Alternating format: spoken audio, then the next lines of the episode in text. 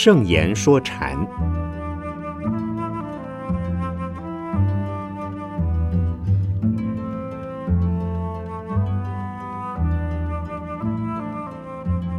圣严法师著。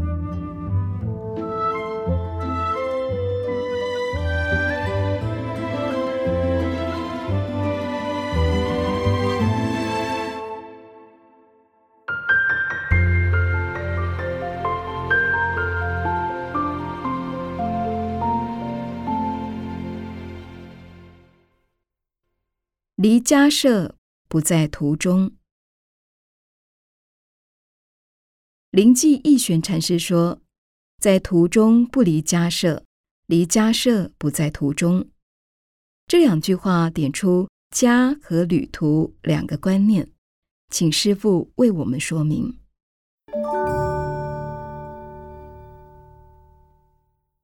我在南部山中闭关时，有一位法师来看我。那已是傍晚时分，他在我关房门口坐下与我谈话。这时正好有许多鸟从外边飞回来，飞进关房窗前的窝里。这位法师说：“我从远道来，这些鸟从近处来。人是天边的鸟，鸟是家边的人。意思是，鸟虽然晚上回来。”法师也是晚上到我那儿，看起来是相同的，其实不然。这位法师当年离开台湾到国外，又老远回到台湾来看我，不久还要回国外去。正如他所说，人是天边的鸟，人往天边去，又从天边飞来，这么远的路程两端，究竟哪一个才是家？而鸟是家边的人，鸟始终在家边飞来飞去，不会离开很远。候鸟是例外。我后来也体验到出家人的生活方式和心态：出家无家，处处是家，又处处不是家。在飞机上、汽车里，常觉得这就是家；旅行时坐在树荫下。也觉得那是家，因为人生就是如此。也许有一天，我在旅程中一口气上不来，那就是我的归宿，是旅途的终点。为什么非得有房子的地方才是家，没有房子的地方就不是家？为什么一定要分此处是家，彼处不是家？事实上。有些人也很难说清楚哪个是自己的家。付租金的时候，那是你的家；搬走以后就不是了。因此可以说，时时都不在家中，而在旅途中，因为时时都有搬家的可能。说穿了，生命本身就是旅途。古人说：“光阴是百代之过客。”天地是万物之逆旅，人从出生到死亡，根本就是在旅途之中，并没有真正的家。放得更长更远来说，我们从愚痴无明到学佛行菩萨道，一直到成佛为止，也是个过程，没有固定的真正的家。任何一个临时的立足点可以是家。任何一个暂时的寄宿处也可以是家，所以在途中不离家舍，在途中时，只要处处是安身立命处，处处都是家。离家舍不在途中，离家之后，并没有另一个旅途可言，因为你本来就在旅途之中。灵济禅师鼓励我们要脚踏实地，不要认为这是过渡的时期，是过渡的地方，是过客的身份就不认真；也不要认为这是自己的家就舍不得放不下。换句话说，在家中要认为这是旅途，是旅馆，就不会执着；在旅途中要认为这是家，就不会疏带轻忽。所以这两个观念倒过来看的话，对人生太有用了。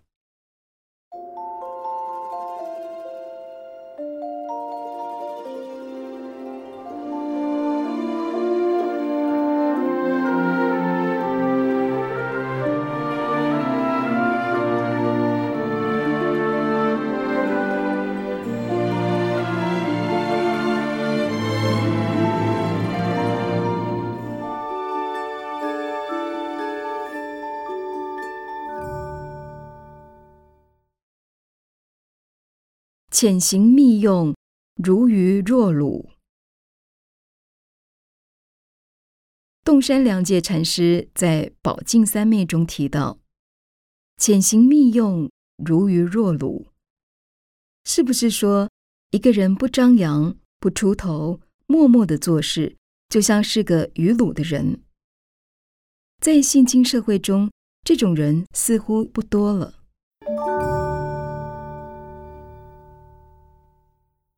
潜行密用的人，不让人发现他是众所认同的人物，也不在人多的场合显示自己是个大修行人，是菩萨行者，是自利利他的人。但他自己心里很明白，内在也很用功，即使外表看来好像什么贡献也没有，但他是幕后功臣，协助他人完成大功德。众人所瞩目的那个完成大功德的人，其实是利用了他的智慧、方法和资源。当很多人甚至整个社会在推行一种风气、一个运动的时候，没有人知道是他在后面发动的，是他在潜移默化的。他籍籍无名，也没有丰功伟业让人家歌颂赞叹，因为他不是一个象征。也不是一个代表，只是一个努力者。就佛教来说，有人能在因缘成熟的情况下大机大用，一呼百应，聚集当时所有的尊崇和荣耀于一身，成为一代宗师。但这不一定是他独立所成，而是结合许多人的力量所致。有人一生奉献，但不求闻达，没让人发现他才是最有贡献的人。这没有关系，奉献不一定要让报纸来宣扬，不一定要名声显赫，不一定要让自己的照片被人家供起来。所谓大智者若愚，有一种表现就是潜行密用，潜是潜伏隐藏。密是暗地不生阳，其实他是很有作用的人。这种人可能一辈子默默无闻，死后也许有人发现他的事迹，也许永远淹没不彰。但最重要的是，他对众生有益。至于有没有留下记载，并无所谓。洞山禅师讲这两句话很有鼓励性。对那些爱求表现的人，也是一记针砭。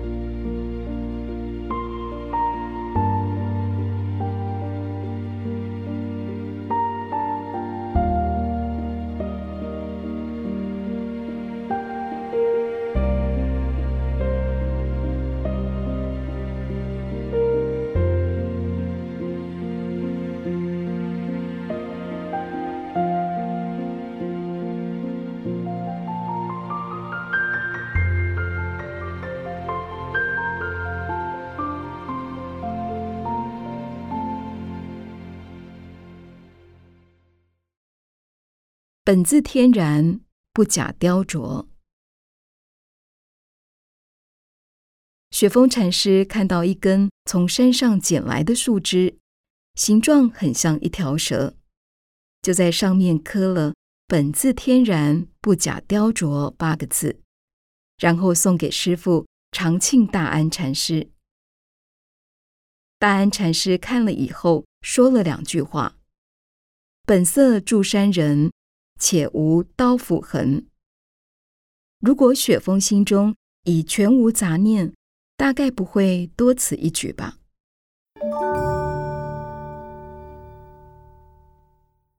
雪峰禅师动了刀，做了手脚，的确是多此一举。日前在法鼓山所开的一个景观设计会议中。很多人都主张维持自然，不加雕琢，但参与讨论的多半是艺术家和工程师。他们认为，所谓自然是用人工来捕捉、安排之后，使其具有自然的样子。自然本来不需去动它，但人所居住的环境需要有建筑物和活动的空间。法鼓山原是一片草莽。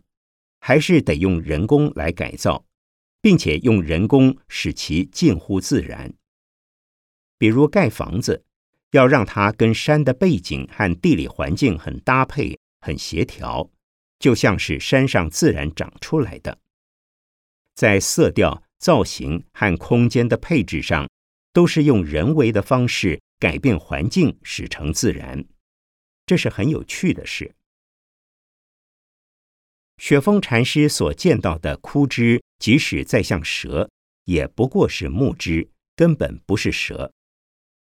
不把木枝变成蛇，不去刻那八个字，才真正是天然的。现在很多艺术家去山里找枯木树根，经人工雕琢后成为所谓的天然艺术品，实际上已不天然。从一般人的眼光出发。原来的木桩、竹根，如果不加雕琢，大概看不出其美，只能当柴烧，不能当景看。若从禅师的观点而言，他不是要欣赏艺术品，也不是要创作艺术品，原本是什么就是什么。教育本身也是一种雕琢，所谓玉不琢不成器，人需要教育的熏陶。才能改变气质。但是开悟佛性这东西不是雕琢出来的，是天然的，是本来就在那里的。经过教育和修炼之后，佛性自然出现。所以这两句话包含了几层意思。雪峰禅师把天然的东西当成雕琢的东西，把雕琢的东西当成天然的东西。在某些情况下，雕琢自有其必要，但是本来面目不是雕琢出来的，是超越于雕琢才能出现的。不过话说回来，若不经过修行和训练，没有老师的帮助和引导，要明心见性，大概很不容易。所以我们要从不同的层次来体认，不要单以一个层次来概括论定。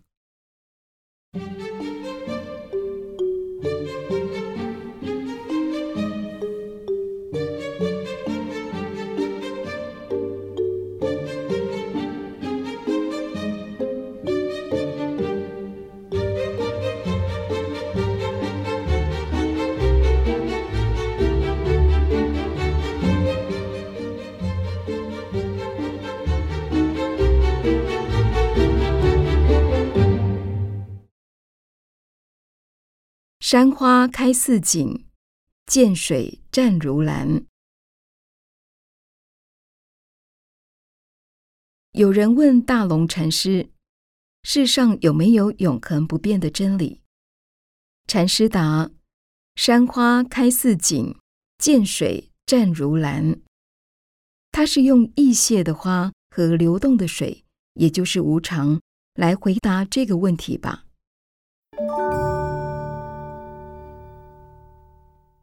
是的，许多学者和宗教家都认为真理是永恒的，是必须坚持的。唯有真理才是最可贵的。为了维护真理，可以跟别人干戈相向；为了追求真理，可以不惜牺牲。真理这个东西不知害了多少人，使世间产生多少混乱和悲剧。所谓真理是绝对客观的事实，然而凡是人所见者都不是真理。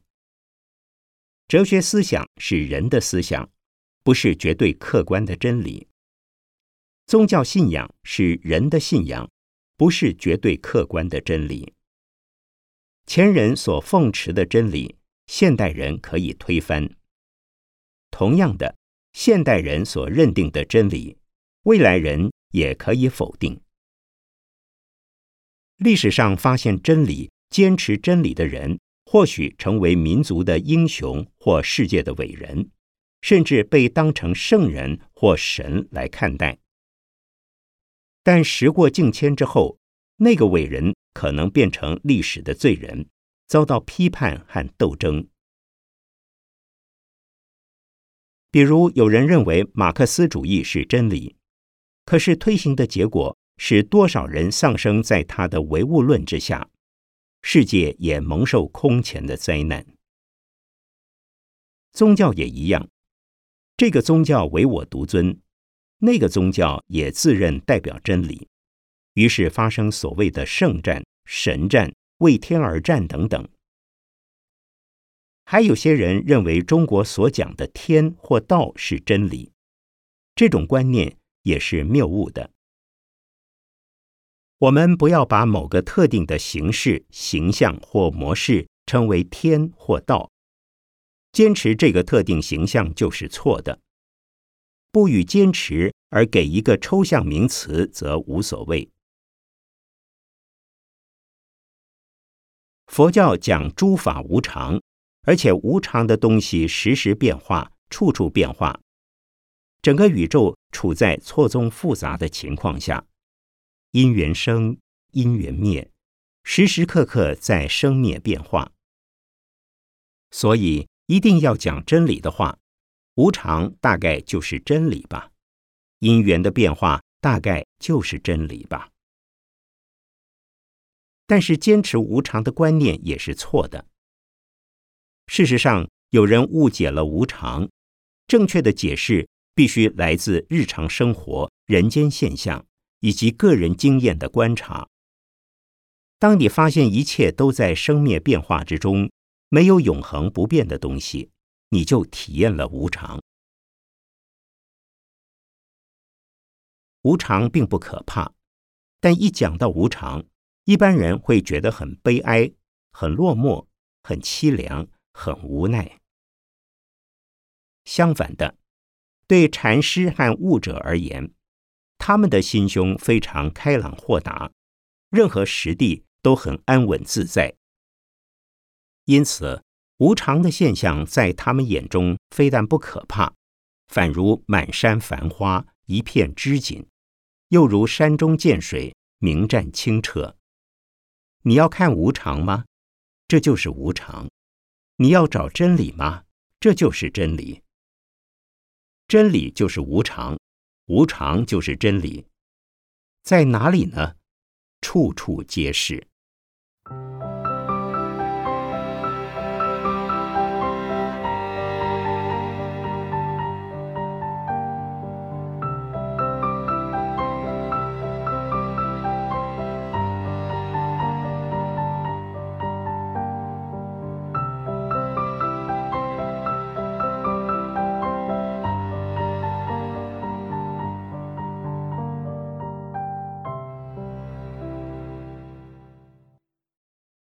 日面佛，月面佛。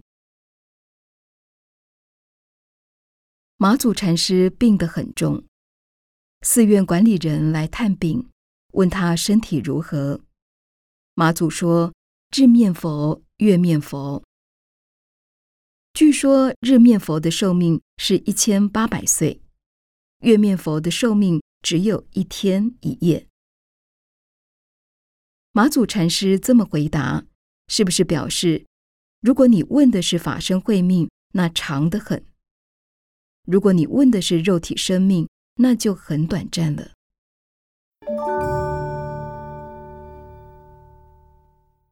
这个公案颇有意思。寺院管理人来探病，马祖说：“你不要担心我，做日面佛也好，做月面佛也不错，活一百岁、一千岁都一样。如果说我长寿，我可能活得比你想象的还要久。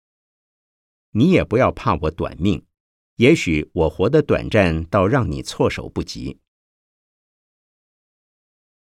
肉身总不免要败坏，若能运用肉身，使之对自己的法身慧命有益，对众生有利，如此活一天，也等于活一千年、一万年，以至无穷尽。如果活着而法身的功德慧命修行没有成长，对众生也没有帮助，活着也等于没活，还不如认真的活一天就好了。日面佛、月面佛有多层意义。你说我是什么就是什么，你说我马上就要因病过世也可以，你说我活得无止境也可以。因为我即使害病，也一心不乱，照样用功修行。生病对我的法身慧命毫无影响，我修多少算多少，修一分功德法身，那一分慧命就延续下去。你不必担心我害病会如何，一病不起也没关系，痊愈康复也没什么了不得。不要因我有病没病而起分别心，这种心境与胸襟，为大悟之人才有，一般人不易体会。事实上，人的价值不在寿命的长短，而在贡献的大小。作恶之人使社会因他而遭难，这种人活得再久也没价值。有人活得虽不长，但对人类有极大贡献，他们的价值丝毫不能用肉体生命的长短来界定。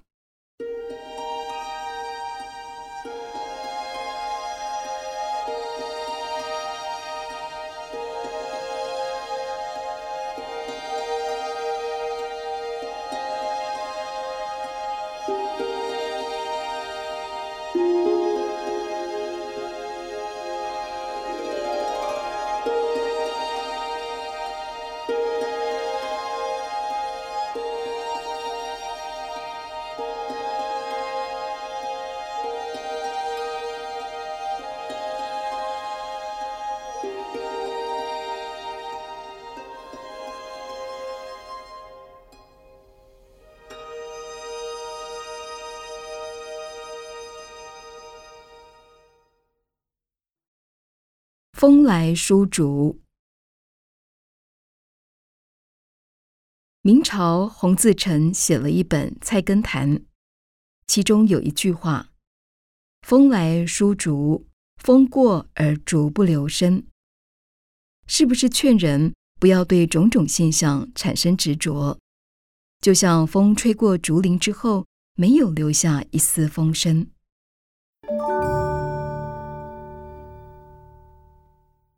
菜根谭》这本书的影响很深远，其中所谈的为人处世之道非常豁达而恳切，论点也非常健康，含有佛教、道家、儒家等思想，而且禅意特别浓厚。